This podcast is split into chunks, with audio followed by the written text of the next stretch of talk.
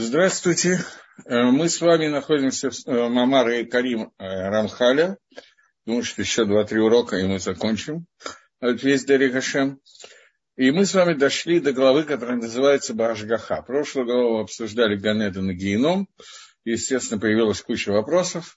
Это глава, которая называется Гашгаха Всевышнего. Как перевести слово Гашгаха на русский язык, это целая эпопея она включает в себя две, виды, две части. Направление Всевышнего и управление Всевышнего. Ну, начнем читать Рамх, Рамхали и по дороге обсуждать. И вот, говорит Рамхаль, Адон Баруху Всевышний Благословен, он Машги Ахтамид следит постоянно и управляет постоянно за всеми созданиями. Я еще раз повторяю, что у слова Рашгаха содержатся две функции, две разных, два разных аспекта. Аспект наблюдения и знания Всевышнего о том, что происходит, и аспект, э, основанный на этом знании, когда Всевышний воздействует и посылает силу воздействия всем элементам, которые находятся на Земле, в зависимости от того, что он видит и наблюдает.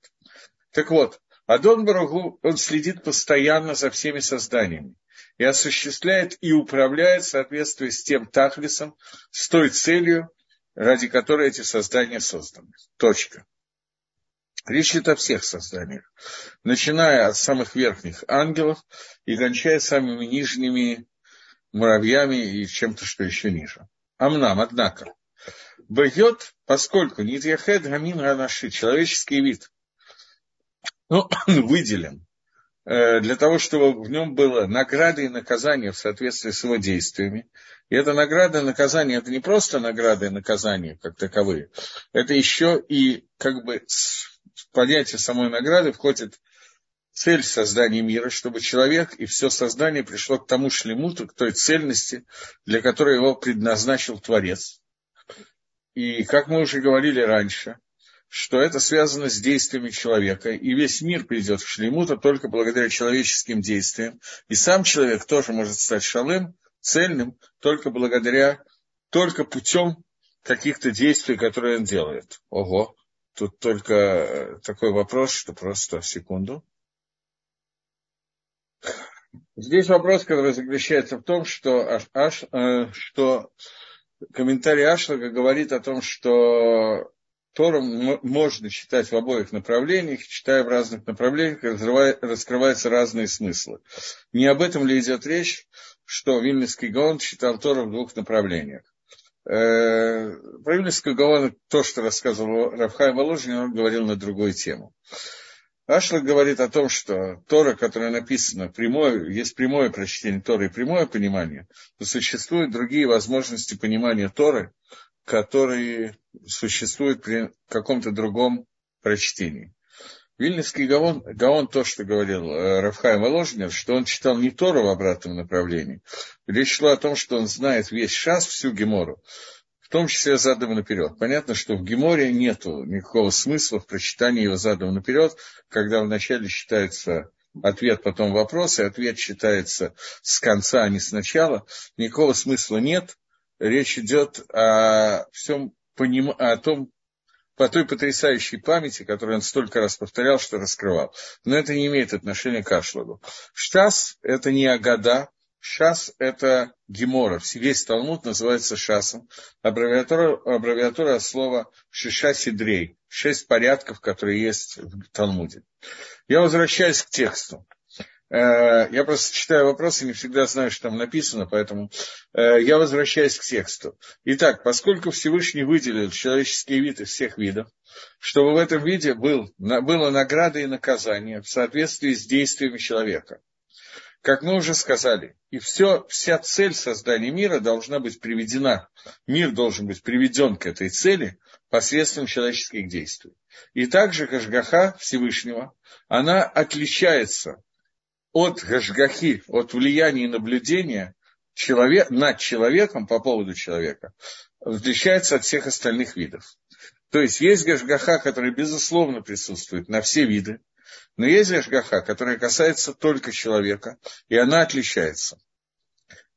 И это то, что жгаха на все остальные виды, она нужна и воздействует Всевышний, наблюдает только за осуществлением этого вида в виде вида, чтобы мыши не перестали существовать, чтобы львы не вымерли до того, как они выполнят ту функцию, для которой они созданы, и так далее. В соответствии с теми законами и границами, которые захотела мудрость Всевышнего. И Всевышний смотрит и следит и воздействует на этот вид целиком, только настолько, насколько нужно Всевышнему, чтобы существовал вид львов. Но не за каждым конкретным львом он не следит. Давайте мы немножко, Ашгаха Всевышний действует любому человеку или нет, мы узнаем, если мы немножечко почитаем Рамхаля. Так вот, э, мы сейчас говорим о Ашгахе не на человека, а на остальные виды. Она существует, и Всевышний воздействует и работает, только для того, чтобы этот мир не исчез до тех пор, он, может быть, Всевышний хочет, чтобы он исчез, но до тех пор, пока он не выполнит ту функцию, для которой он был создан Всевышним, он должен существовать. Например, я возьму какой-то пример. Мамонты, которые вымерли, как известно из анекдотов и других вещей, они были нужны для чего-то, я не знаю для чего, но они были нужны как вид для чего-то, и пока они были нужны, они существовали. В тот момент, когда Всевышнему они не понадобились для осуществления цели, понятия не имею какой, они исчезли. И это может произойти с любым другим видом, не только млекопитающих и животных, и присмыкающихся и так далее, но это может произойти в том числе, например, с Малахей Ашарет, с ангелами и так далее. Любой вид, он существует, и Всевышний рассматривает его не как конкретный экземпляр, с ангелами я не уверен, а именно как э, весь вид с целью существования этого вида. И вот э, Всевышний следит и воздействует в деталях на каждый вид, для того, что им следует получить Рожгаху Всевышнего на весь вид, вид целиком, не на каждого конкретного комарика, а на вид комаров. Но не то, что не так происходит с видом, который называется человек. Потому что нету цели в нем, в человеке, нету цели, а только шлемут, минга клали, всего вида. Однако, Человеческий вид, каждый и каждый человек, конкретный индивидуум, экземпляр из того, что называется человеком, кроме того, что к нему приходят в общем ко всему виду, относятся ко всему виду, но тем не менее Всевышний, кроме этого, воздействует на единицы каждого из этого вида, в том, что он существует бифнеосмо самостоятельно. И на каждого человека есть самостоятельная Ашгоха Всевышнего. Я заодно отвечаю на тот вопрос, который мне задан. Вопрос Ашгоха Всевышнего действует к любому человеку. Ашгоха Всевышнего действует на каждого конкретного человека в отдельности. Веедану Масав Кулам Ихуд.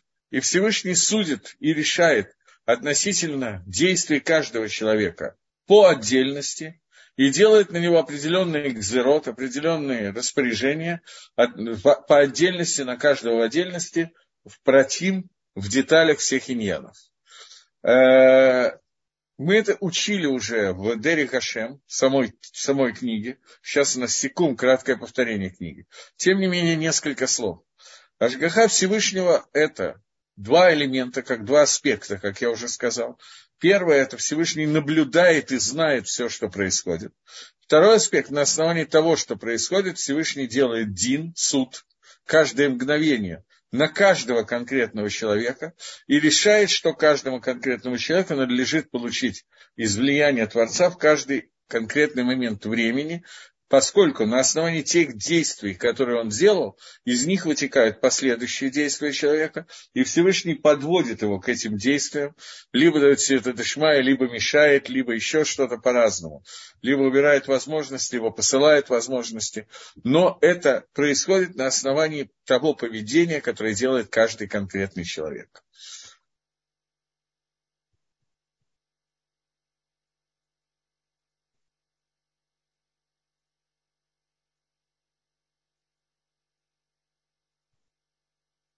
Вопросы, которые как-то ну, совсем не понимаю, как связаны с тем, о чем мы говорим, но вопрос неплохой. Э, просто заглавие, начало такое впечатляющее. Кто-то из иудаизма говорит, это круто, что тахаш – это одно из животных, шкурами которого покрывали э, мешкан, переносную скинию собраний, которая была в пустыне, он исчез. Раз Всевышний это допустил, то это значит, что не нужно строить мешкан, ведь его шкура использовалась при его строительстве. Вы совершенно правы. Если у вас были какие-то сомнения на эту тему, в данный момент времени вам не нужно строить мешкан. Мне тоже. Не только потому, что исчез Нахаш, а потому, что его вообще больше никогда не надо будет строить. Когда будет построен третий храм, шкуры Тахаши не будет нужны. И кто-то в иудаизме, которого цитировали, сказал не просто, что он исчез. Был один экземпляр, который был нужен только для строительства мешкана. Он выполнил свою функцию, больше ни на что не нужен был, поэтому его больше и не было. Мешкан строился один раз, строить второй раз не только не нужен, но и нельзя. А третий храм – это отдельная вещь, которую можно говорить в отдельное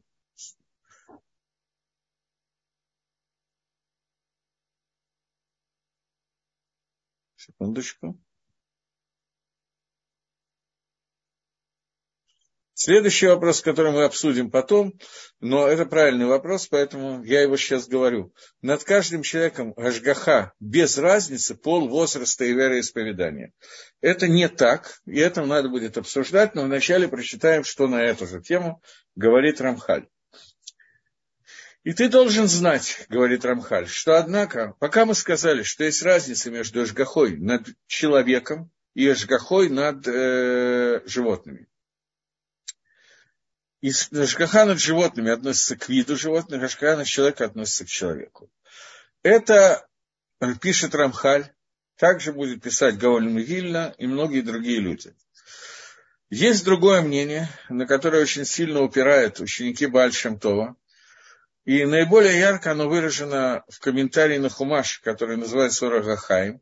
Поэтому несколько слов о нем я скажу, хотя думаю, что я говорил, когда мы учили Дери Хашем.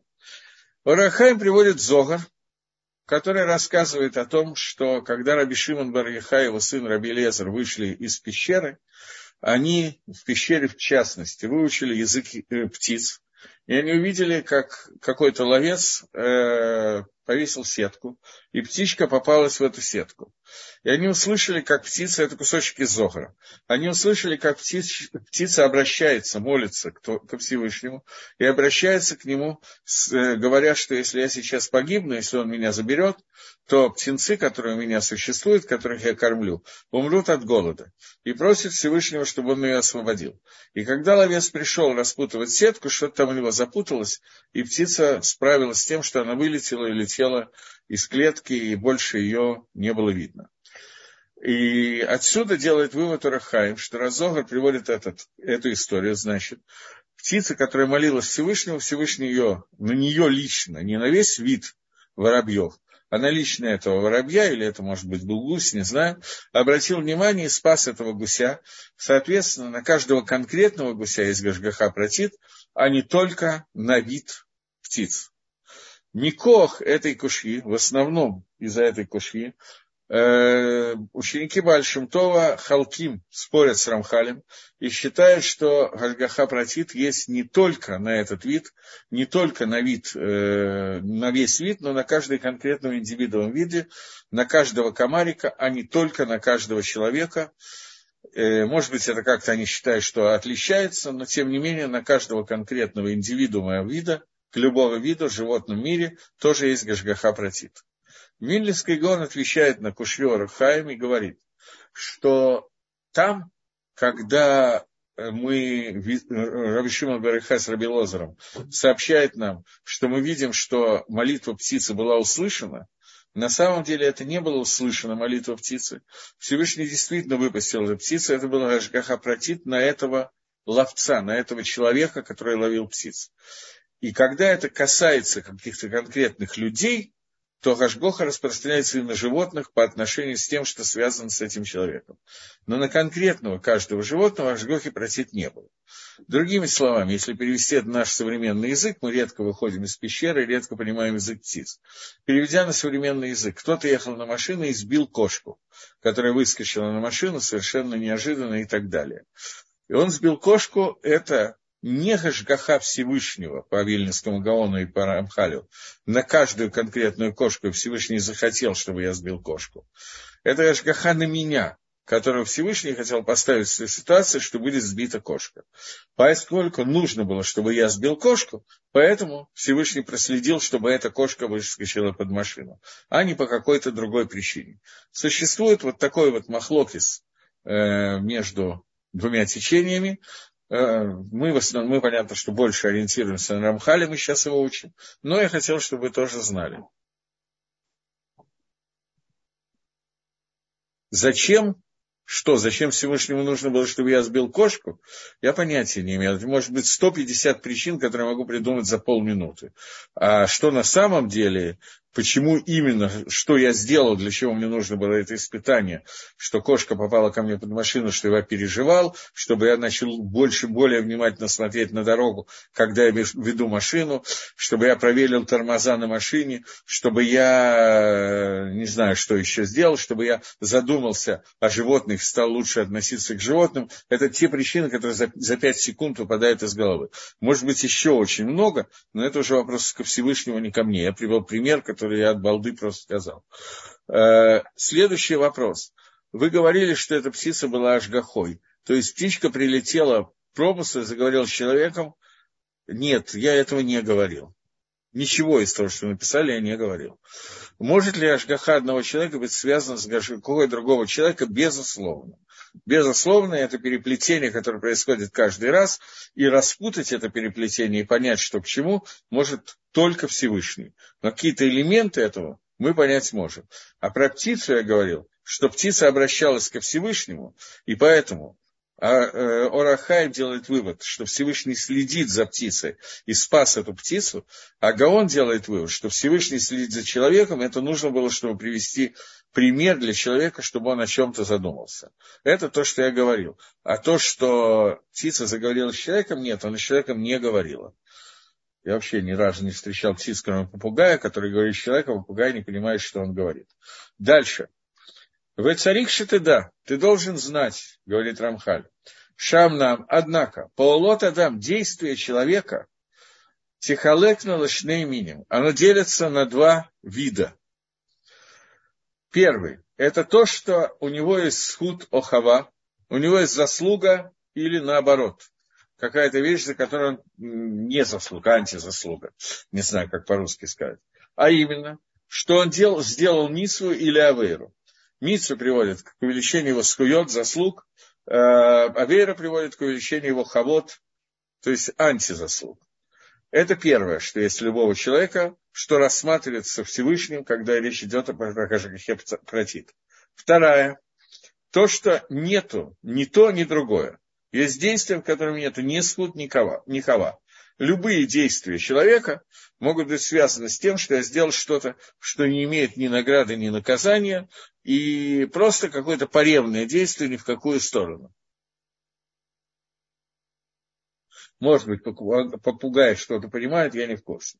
И второе, то, что не является ни наградой, ни наказанием, ни сход, ни хава, потому что здесь нету ни митсвы, ни авейры. Вы знаете, что есть действия, в котором нету ни митсвы, ни авейры. Можно это действие превратить в какую-то службу Всевышнего или наоборот. Но есть какое-то количество действий, которые не связаны ни с Мицот, ни Аверот, не солдат Митсва. Обычно человек пришел, перекусил, выпил стакан чая, человек пошел, помыл руки с мылом. Здесь нету ни Митсва, ни Авейра в нормальном понимании этого слова.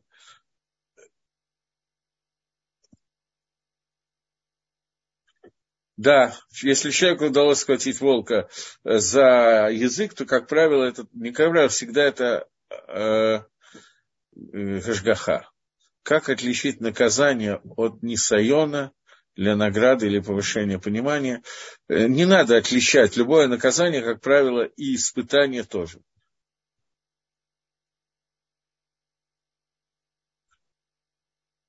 Безусловно, всю Тору лучше изучать на святом языке, э, поскольку она написана на таком языке, все Маамарим, но тем не менее для человека, которого святой язык не является родным, он не очень владеет, и даже для человека, который очень владеет, обсуждение каких-то вещей, безусловно, возможно и на русском языке тоже, чем мы и занимаемся. И вот, все, что относится к понятию Митсвы Аверы, мы договорились о том, что есть два суга, два вида действий человека. Один, который распределяется на мисвот и аверот, другой поревный, который не митсва, ни авера, ни рыба, ни мясо. И вот то, что относится к мицвод или к аверот, в какой-нибудь стране, в которой оно было, все это передано в руку человека, и у него нет никого, кто может его заставить сделать или нарушить вообще. Его никогда не, не заставляет и не нарушает что-то сделать. И все это, за всем этим его поведением, следит верхний судья, чтобы судить его в соответствии с теми действиями, которые он произвел. И чтобы Ликзор установить э, награду, которая ему положена, зарплату, которая ему положена. Это может быть и награда, и наказание, в зависимости от того, что сделает человек, митсва или авера. Но та вещь, которая не является ни митсвой, ни аверой, то есть у человека эти вещи существуют, как остальные вещи, которые являются, зависят от случая. И к нему это приходит сверху, от верхней силы, которая его приводит к этому состоянию, либо для того, чтобы ему было возможно соблюдать законы, или для того, чтобы ему пришло, пришло награда и наказание, которое ему как бы надлежит. То есть, вот вещи, которые не являются ни мецвод, ни аверот, эти случаи, к которым приходит человек, они связаны с Гашгахой Всевышнего, и Всевышний приводит его к какому-то варианту, в зависимости от того, что указывает для этого э, мицвод, авирот, награда, наказание и еще много-много деталей жизни человека, за которыми наблюдает Всевышний и ставит его вот в эти вот ситуации, для, которые являются ршутом. Хочу делаю, хочу не делаю. Но относительно мицвод и авирот – Ашгоха просит Всевышнего не заставляет человека сделать митсву и не заставляет человека удержать его от авейра или сделать авейра. Это остается в полной свободе выбора человека, и на это Ашгаха против не влияет никак. То есть, то влияние, которое может быть, это может быть, что он приведен в те условия, где выбор будет между этим и тем. Но э, к этому может привести его Всевышний, и это ЖКХ протит. Но для того, чтобы э, заставить сделать так, что он сделал эту мицу автоматически, это никогда не произойдет. Ашгаха протит может поставить человека в определенные условия, не больше. Эти определенные условия могут быть удачными, релевантными, рентабельными для какой-то митсвы, и могут быть нерентабельными, могут быть более сложные для этой митсвы. Это безусловно. Но никогда Всевышний не решит за человека, сделать он митсву или авейр.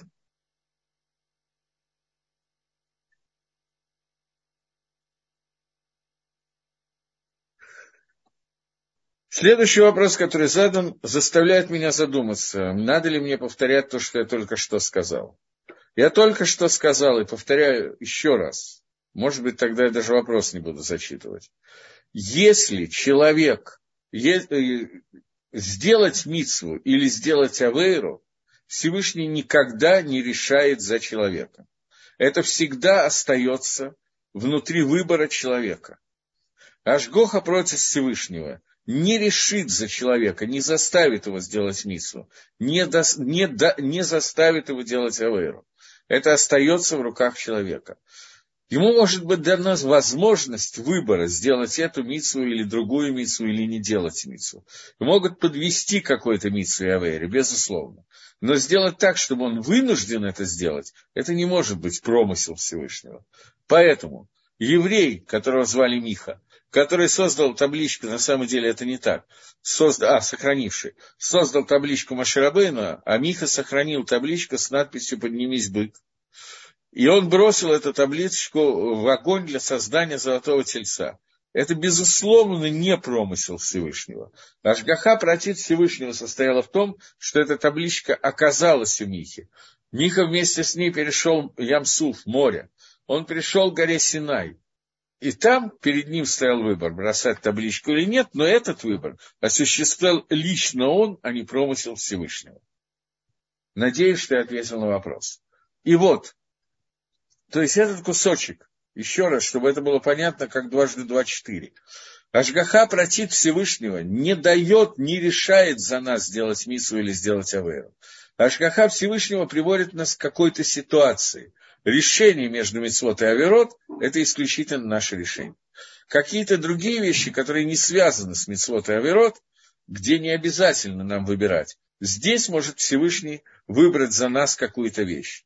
Например, Всевышний может за человека выбрать, будет он богатым или будет он бедным, будет он здоровым или будет он больным, но будет он праведником или будет он рашой, какие поступки он будет делать, благочестивый или наоборот, это Всевышний никогда не сделает за нас. Это совершенно отдельная статья. Статья, которая называется Пхерахавшит, свобода выбора, это зависит только от решения каждого конкретного человека. Всевышний решает, в какую ситуацию, в какое испытание между какими митцвот и авирот поставить человека. Это Гашгаха протит. Выполнить человек, устоит в этом испытании или нет, это выбор человека. Бетерих клаль, как правило, Всевышний зная натуру каждого конкретного человека, ставит его в испытание, в те условия, как бы свободы выбора, которые наиболее рентабельны для конкретно этого человека. Это то, что делает Хакодыш Барагу Бедерих Клаль обычно. Но это тоже надо знать, как это работает и так далее. Но для одного человека испытание богатством будет невыполнимо, и тогда Всевышний решает ставить его в эту ситуацию, потому что с его медот, с его качествами, ему лучше не быть богатым. Тут Всевышний может решить, что ему не надо дать богатство, а надо дать бедность. Может быть, ровно наоборот. Это Всевышний может сделать. Но давая это испытание, поставив его в какую-то ситуацию, все остальное остается в руках человека, это его выбор. Окей. И вот Адон Барагу, Всевышний Благословен будет он, Гумашгия халяколь. Он следит абсолютно за всем. Данный драколь судит все. Газер коля гзерот. Он делает все гзерот, все распоряжения, которые есть. А ангелы, Малахим, они обслуживают его, и назначены они, каждый по-своему, каждый для определенного тавкида, для определенного вида работы, чтобы привести все к своих границах. И каждый ангел работает внутри своей границы. Или леамсея леадам, либо выдумать для человека, кидрахав, по его путям, э, то, что приведет к наибольшей награды, расплате, я не знаю, это может быть и награда наказания, слово гмуль, в зависимости от того, о чем мы говорим, об Авейре или об Митсве. Но он приведет его к этой ситуации в результате того, что решил человек и что он сделал. Но Ашгоха против укажет человеку, что именно ему делать. И ты должен знать, что несмотря на то, что Адон Барагу Всевышний, Беемет Едея, коль он все знает, Велон Алам Давар, от него ничего не скрыто, Эн Едиатомит Хадешет Эцлейну Клаль. На наш, на нас его знание не производит ни малейшего впечатления. Никакого хидуша, никакого обновления в нас его знание не вводит, не вносит. Что имеется в виду? Что Всевышний привел бы Ашгаха протить человека к какому-то выбору, он на самом деле знает, что человек выберет. Но у нас это не лишает нас свободы выбора. Что-то совершенно непонятное, как многие комментаторы пишут, это вещь, которую невозможно понять, а те, которые пытаются объяснять и объясняют, честно говоря, их невозможно понять. Поскольку, в принципе, здесь надо понять, что знание Всевышнего и наш выбор лежат просто в разных системах координат и никак не пересекаются, вообще никак. Всевышний знает и с его точки зрения, когда мы говорим о нем, он прекрасно знает, что мы выберем, но это никак не отражается в нашей свободе выбора. Понять это никак невозможно. И вот Ганрагат Аламова Мишпатав, вся Ганрага, все управление миром и его законы, Лоиса Татам Альпизе, они не установлены на основании знания Всевышнего. Эла Альписедар Мишпатим Шарасабу, но они установлены на основании тех судов, который делает Всевышний. Внутри э, Дери Хашем мы учили, что Всевышний делает суды, есть определенные ангелы, которые назначены на суды и так далее. И Гашгаха Празит работает через постоянный суд над каждым и каждым из людей. У Миддаме Линимусей Малхус Гарец. Это очень похоже на то, как устроено царство на земле.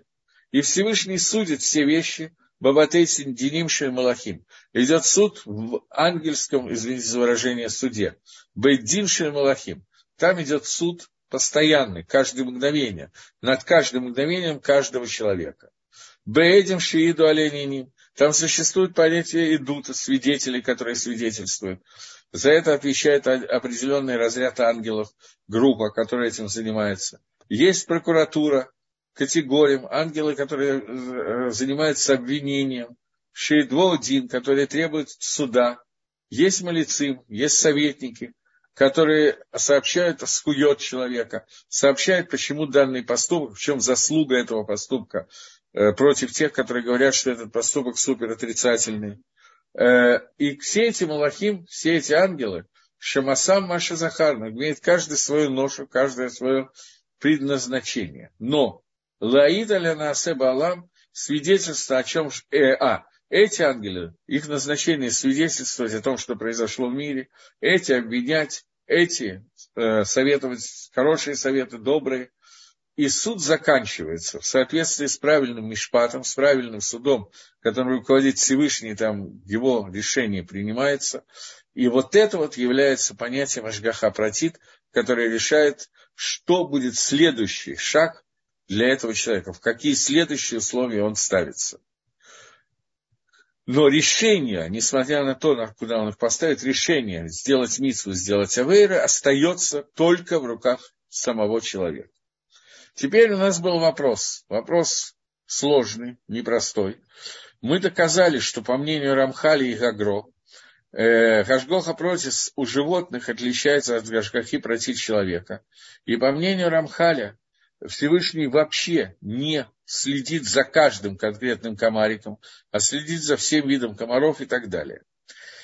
У человека это иначе, Всевышний следит за каждым человеком, но существует разница между Гашгохой против еврея и нееврея, и между мужчиной и женщиной нет разницы, возраста нет разницы, но существует разница между вот этой Гашгохой э, у праведника и неправедника.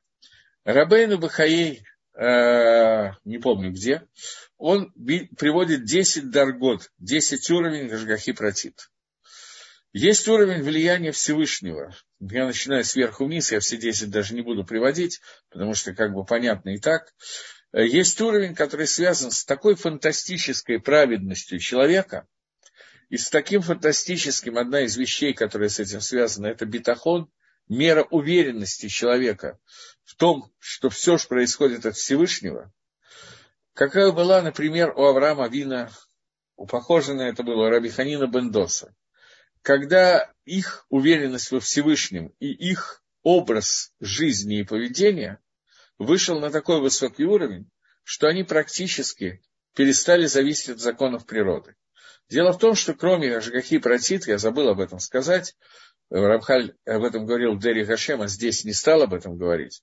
Кроме Рашгахи против частного влияния, которое делает Всевышний, рассматривая каждый поступок каждого человека, есть еще Ганрага Клалит, есть общее влияние, которое также называется Анагат Кахавима Мазалот, влияние звезд и созвездий, которое состоит в том, что существуют законы природы, и мир управляется этими законами, которые создал Всевышний, создал в начале творения мира, и по этим законам идет весь мир. И эти законы, ну, например, какой-нибудь простой закон, очень из Алисы в стране чудес, что если выпить пузырек с надписью «яд», то рано или поздно почувствуешь недомогание. И этот закон, который говорит, что принявший циане стыкали человек может умереть и должен умереть, человек, которого укусила ядовитая змея, он умирает, этот закон очень сильно работает, э, очень серьезно работает, но, например, к Раби Ханину Бендоса этот закон относился очень мало. Поэтому, когда было какое-то животное, которое являлось было какое-то место, где люди занимались определенными запретами Торы, скрещиванием разных видов животных, и Всевышний Медакина Меда, мера за мера, прислал, сделал такое животное, которое являлось смесью черепахи и ядовитой змеи, супер ядовитой змеи и черепахи. Поэтому убить его было практически невозможно. Она была вся в панцире и кусалась, как змея. И тогда кто-то погиб, еще что-то, там какие-то неприятности были. И обратились к Раби Ханину Бендоса. Он пришел к логову этой зверюги, где рот, который находился ну, в земле, сунул туда ногу и подождал, пока этот рот его не укусил. Когда он его укусил, то он умер. Не раби Ханина, а зверюга. Он умер. И Тогда сказали, что не змея убивает, а грех, и ой тому человеку, которого укусит это род, и ой тому роду, который укусит Раби Ханина Бендоса. Потому что на Раби Ханина Бендоса законы природы практически перестали действовать. Ну, не всегда, но периодически это происходило. Как и с Авраам который по всем законам природы не мог иметь детей с Сарой.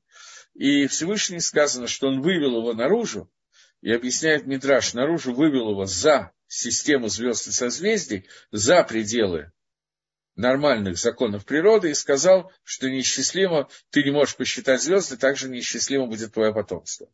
И это работает у людей, которых, естественно, несмотря на ваши вопросы, я не буду перечислять этих людей, потому что это абсолютно бессмысленное времяпрепровождение.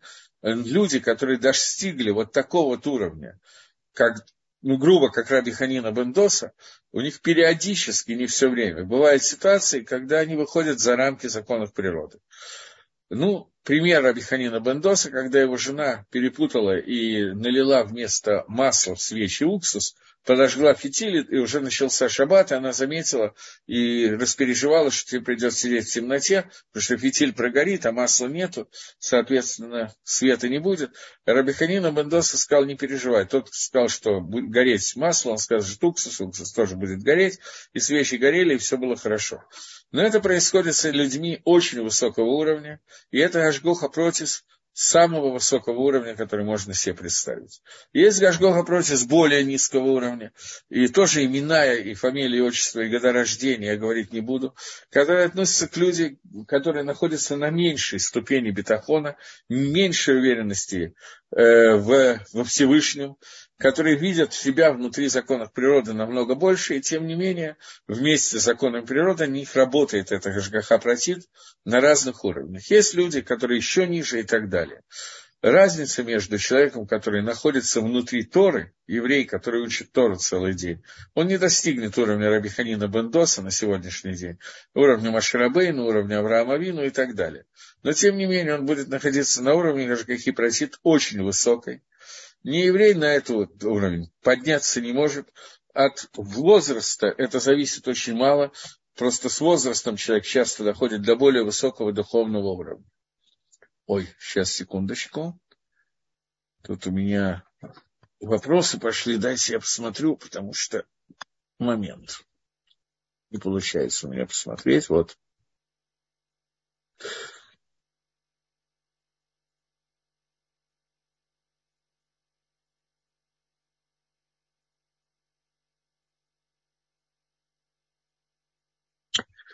Не был ли Маширабейну вынужден пойти в Египет и пророчествовать и выводить евреев из Египта? Не сделали Всевышний так, что он был обязан это делать? Нет, он не сделал это. Он поставил в те условия, когда выбор был наиболее благоприятный. Э, гора, которая поднята над народом вышли из Египта, это отдельный разговор. Когда Всевышний поднял Тору на горе Синай, э, Раши, есть такое место, и Раши, и Тосфос пишет, что в этот момент Ам Исраэль действительно был лишен свободы выбора, он был вынужден принять Тору, но это отдельный разговор, на эту тему у меня есть целая лекция, которую давал э, в районе Шивота перед Шивотом. Э, там действительно была совершенно другая ситуация. Было несколько раз в мире, когда Всевышний лишал человека свободы выбора. У Бриски Рава э, была сильная вера, совершенно верно, я не понял вопрос. Почему в лучшем слове судьба, корень слова суд – на Лашон Кодыш тоже понятие связано со случайностью. Слово «судьба» никак на Лашон Кодыш со случайностью не связано. Судьба на Лашон Кодыш – это мазалот. Мазаль – это созвездие. И слово «судьба» связано с тем влиянием Творца, которое происходит, то, что Всевышний дает ему в соответствии с Ангагой Клали, с общей Ангагой, с общим управлением мира, мазаль это то, что назель, от слова назела, течь, то, что течет мина шамай, вне зависимости с небес, вне зависимости от поведения человека. Это совсем не случайность. Что касается корня слова «судьба» на русском и филологии, филологии русского языка, я, честно говоря, не думаю, что я могу ответить на этот вопрос. На одной ноге я ничего объяснять не буду сути суда не буду, поскольку на эту тему был целый урок, и я очень не люблю учить Тору на одной ноге, потому как я даже на двух ногах плохо ее умею учить. гораль, жребий, я не знаю, в чем состоит вопрос. Прислали вопрос из одного слова, гораль, вопросительный знак. Гораль – это жребий. Что имеется в виду под вопросом, я не знаю. Э, на одной ноге, раз вы так настаиваете, э, лишение свободы выбора во время принятия Тора состояло в том, что Всевышний раскрыл народу Израиля, что нет никакого смысла существования мира без принятия Торы, раскрыл это настолько ясно и понятно, что они просто технически уже не могли не принять Тору. И это было нужно для того, чтобы через гилу, раскрытие во время принятия Торы был максимальным. Но поскольку в этом был свой минус, то поэтому было еще одно принятие Торы, связанное с Пуримом, когда они приняли Тору уже совершенно при других условиях. Но это тема, которая займет очень много времени, мы ее обсуждали очень подробно. Следующая тема, если мы закончили, что такое горали, я так и не понял, что имел в виду спрашивающий про жребий, это я не знаю. Жребий – это совершенно другая вещь. Жребий – это когда раскрывается желание Всевышнего какими-то вещами, которые я сам не могу технически понять. Я бросаю монетку и решаю, что если орел так, если решка так. И тогда Всевышний э, кладет именно таким образом, для того, чтобы каким-то образом решить какую-то проблему. Но орел и решка – это плохой вариант жребия. Вариант жребия, который написан в Танахе, это то, как делилась Эрицесроэль. В современном иврите гораль, я не знаю, что такое, но никак не судьба. Гораль – это жребий, еще раз. Э, в Танахе, в Магалат Истер написано, что Аман бросал пур, а гораль – пур гу агараль. Он бросал пур – это гораль, пур – это жребий. Жребий, который был, это гораль, который делался э, Ишуа бен Нуном для того, чтобы разделить Эрис Исроэль, поскольку надо было, чтобы Всевышний лично решил, какая часть Эрицесройль кому достается, после того, как евреи вошли в Эрицесройль после выхода из Египта, и это было решение Творца, чтобы не было никаких претензий, решение было стопроцентно верным, то оно дублировалось. Был Гораль, и был вопрос Курим Ветумим, которые надеты были на Пинхас бен Лазар бен Аарон Каген, когда Урим и Тумим показывали правильность Гораля, для того, чтобы весь Амисраэль не мог иметь претензий, что кто-то получил чуть лучше, кто-то получил чуть хуже. Это деление, которое происходило Альпи Гораль. Гораль – это жребий, и жребием решалось очень много, но на самом деле я могу привести только несколько примеров.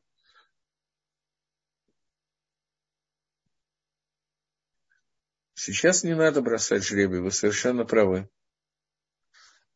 У нас ребята в институте бросали жребий, когда у них была очень важная дилемма, они не могли решить ее, они бросали жребий. Если орел, то идем пить в кабак, если решка, пьем в общежитии, если упала на ребро, то идем в институт на лекцию. Это была стандартная шутка внутри общежития. Сегодня гораль.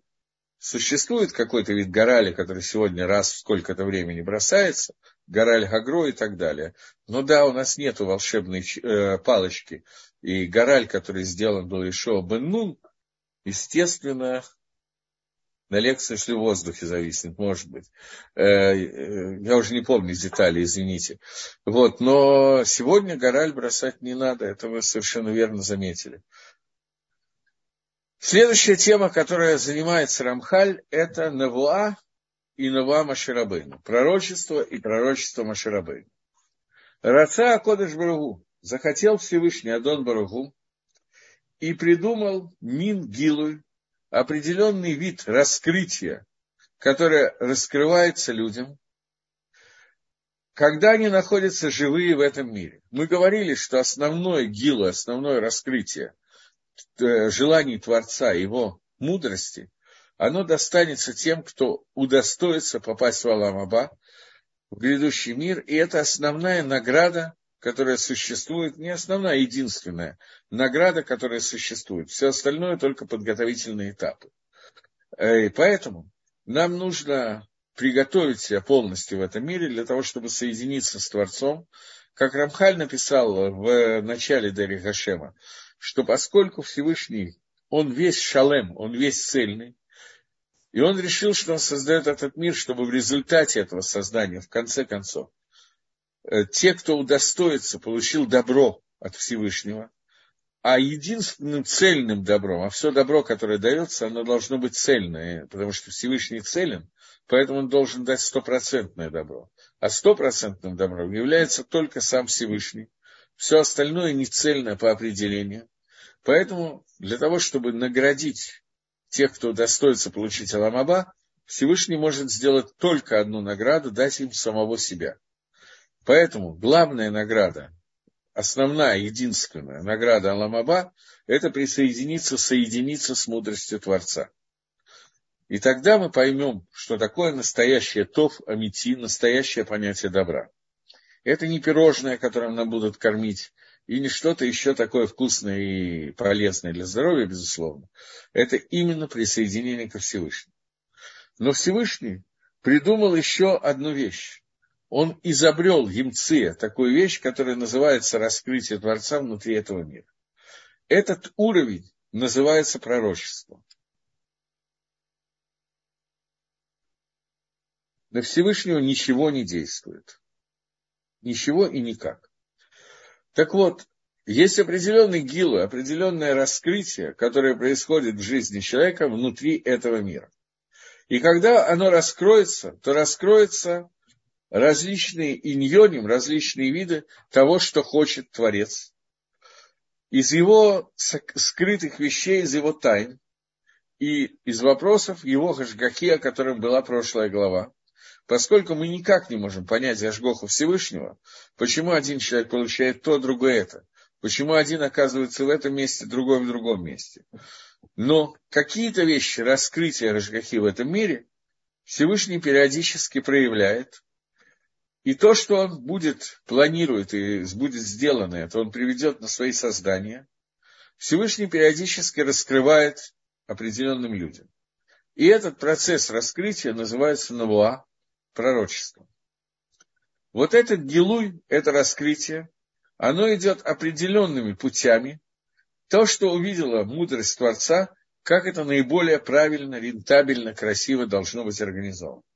И в нем есть очень много мадригот, очень много ступеней совершенно разных. Но есть общее среди всех пророчеств, что это а, когда пророку раскрывается и объясняется стопроцентной ясностью какая-то вещь, которая раскрывается ему, что это раскрытие через кого-то, через славу Всевышнего. И от слова сейхель, разум, он начинает понимать ему то, что ему открыто, и не остается никакого сомнения в этом раскрытии. Раскрытия могут совершенно быть на разном уровне. Одному раскрывается чуть-чуть, другому очень много. Третьему все, или почти все. А одному совсем на копейку. Но тем не менее, это раскрытие не такое, как есть у нас, когда мы производим научный эксперимент и начинаем его объяснять, и думаем, что мы что-то доказали, и счастливы и так далее. Здесь речь идет о раскрытии со стороны Творца такое, что человеку становится все на сто процентов понятно из того, что ему раскрыто.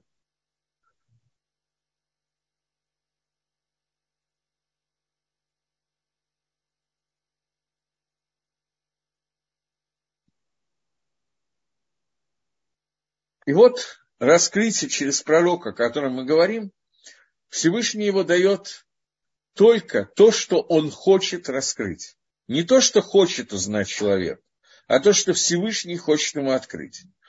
Тора – это пророчество Маше. Там было самое высокое раскрытие, которое может быть. Но и Маше было раскрыто только то, что хотел Всевышний. Полное раскрытие Всевышнего в этом мире не будет. Оно возможно только как часть Аламаба, как раскрытие в Аламаба, когда человеку будет раскрыто абсолютно все. Поэтому даже у Маширабейна оставались определенные вопросы, не говоря о всех остальных людях. И мы не можем обратиться ко Всевышнему. Маше мог и периодически получал ответы на вопрос, но в принципе пророк не может обратиться ко Всевышнему, а иногда может. Так что я, наверное, не буду это говорить. Дальше. То есть скажу, но когда мы дойдем до этого места. Амнам, однако, когда приходит какой-нибудь иньян, какая-то вещь, приходит в качестве знания для пророка, то вот перед этим у пророка происходят определенные действия. То есть с ним происходят определенные события, которые я читаю то все, что пишет Рамхаль, Но для на неподготовленного человека, который не находится в Торе, это может произвести несколько отрицательное впечатление по причине его полного непонимания того, что нам пишут. Тем не менее, Рамхаль пишет, что перед пророчеством у пророка есть Раадак Дала, его трясет тяжелой тряской, все органы его тела начинают из дазу вот так вот как-то трястись, он теряет своих горгашот, теряет свою чувствительность и становится подобен человеку, которому спит. И тогда из этого вот полусостояния дремоты ему открывается его глазам видение того, что хочет показать Всевышний. И он достигает через эти видения раскрытия кого-то, раскрытия славы Творца, и это главное в пророчестве, раскрытие славы Всевышнего, которое раскрывается ему. И он знает то, что желает ему в этом пророчестве показать желание Творца, желание, верхнее желание, чтобы это ему было открыто. Рамхаль здесь не объясняет, для чего нужно состояние дремоты, для чего нужно состояние, когда все органы становятся тяжелыми, трясутся, и человек находится в состоянии радак дала, тяжелой тряски. Дело в том, что человек состоит из тела и души. Рамхаль это пишет, писал в другом месте, пишет. Мы с вами, может быть, уже обсуждали, я не все помню или ничего не помню. Но э, человек состоит из понятия тела и души. Соединение этих двух состояний. Душа наиболее близка ко Всевышнему, тело наиболее удалено от Творца. Материальность и духовность – это, в принципе, антонимы. Их совмещение – это некая ракова, некое творение Творца отдельное, которое называется человеком. Но человек, который вышел на уровень Нави, мы говорили когда-то, что Рамов считает, что любой человек может выйти на этот уровень. Для этого нужна колоссальная работа. Главное в том, что выходишь на уровень Нави, выходишь на уровень пророка. Сегодня у нас нет пророчества, но в то время, когда оно было возможно. Это достижение такого духовного состояния, когда это состояние настолько приближается ко Всевышнему, что мы частично прикасаемся к знаниям Творца, и к этому состоянию мудрецы Торы должны подойти, те, которые дошли до этого уровня. И тогда им раскрываются эти вещи. Но при этом их материальность должна во время пророчества очень резко упасть. Они должны резко потерять свою материальную оболочку. Они не выходят из нее, они остаются в теле. Но тем не менее, телесность, душа настолько выше поднимается, что телесность становится сильно-сильно более второстепенной, чем сегодня. Поэтому это описывается для пророков в том, что у них начинается тряска тела, органы становятся тяжелыми, и они находятся в полусне, в дремоте, поскольку только в этом состоянии, отделившись частично от тела, завоевав это тело, став более духовным, пророк может достигнуть состояния пророчества.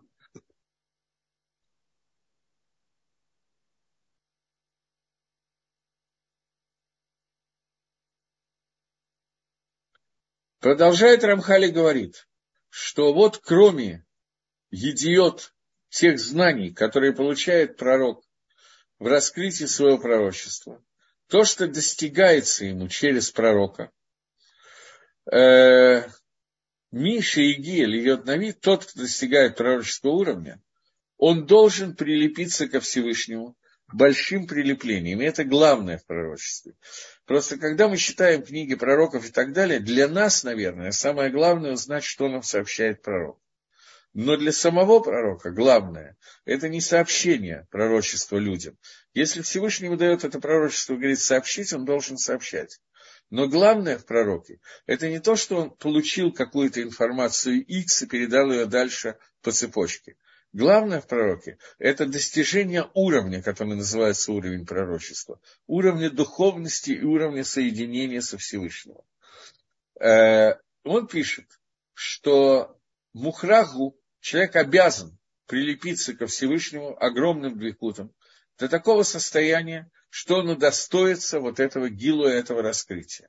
Однако со стороны двикута, со стороны этого прилепления – будет его мала, его уровень будет очень высоким и уже достигнет воспринимания несим чудес, которые происходят в соответствии с тем, насколько он прилеплен к Творцу. Второстепенная вещь, которая может быть в связи с этим, что прилепившись к мудрости Всевышнего, он узнает какую-то информацию, которую ему надо передать дальше. Но это второстепенно. Главная цель пророч, пророка – это достигнуть соединения с Творцом. Однако ты должен знать, что все уровни целиком, которые есть у пророков, все они шфилот, они очень низкие по отношению, по сравнению с уровнем Невьюта Маширабейну с уровнем Навиюта Маше, Аллах Шалом, и они отделены его очень, разделены, они отличаются очень большим различием, что все они, возможно, что достигнут любого человека, если он этого достоится. Любого человека технически такая возможность есть. Сегодня у нас нет пророчества вообще. Но в принципе есть такая возможность, что достигнут такого состояния. Но пророчество Маширабейну, оно находится на совершенно ином уровне, который существует только у Маше и предназначен только ему. И невозможно другому достигнуть этого уровня и даже понять его даже в самых общих чертах. Поскольку Маширабейн у него было свое предназначение, Всевышний его выделил из всех, поэтому только через Маширабейну были заповеди Торы. Ни один пророк не может дать ни одну новую заповедь, которая не дана была через Маширабейну. Он может раскрыть какие-то иньоним, какие-то вещи. Он может сообщить нам информацию, как мы договорились, что это не самое главное. Главное в пророчестве – это прилепиться ко Всевышнему. Но уровень соединения пророка по имени Маширабейну со Всевышним и уровень любого другого пророка, они отличаются, и, соответственно, отличаются и описанием, и видом пророчества. Мне задают вопрос, что Хашгаха, ой, я теряю. Ашгаха в том, чтобы дать человеку знание на копейку. Если человек будет упорным, он раскроет для себя много мудрости или просто чем выше, чем он есть. Зависит это не только от упорности человека, но от очень разных вещей. Но мы говорим сейчас о пророчестве, а не о знаниях, которые есть сегодня.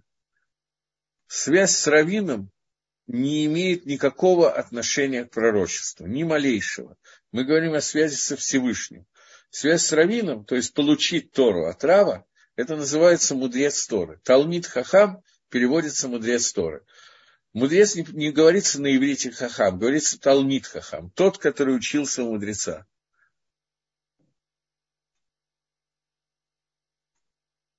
Пророчество Маше действительно отличалось от остальных пророчеств, потому что ну, любой пророк, когда получал приказ передать информацию дальше, он был обязан сделать этот приказ.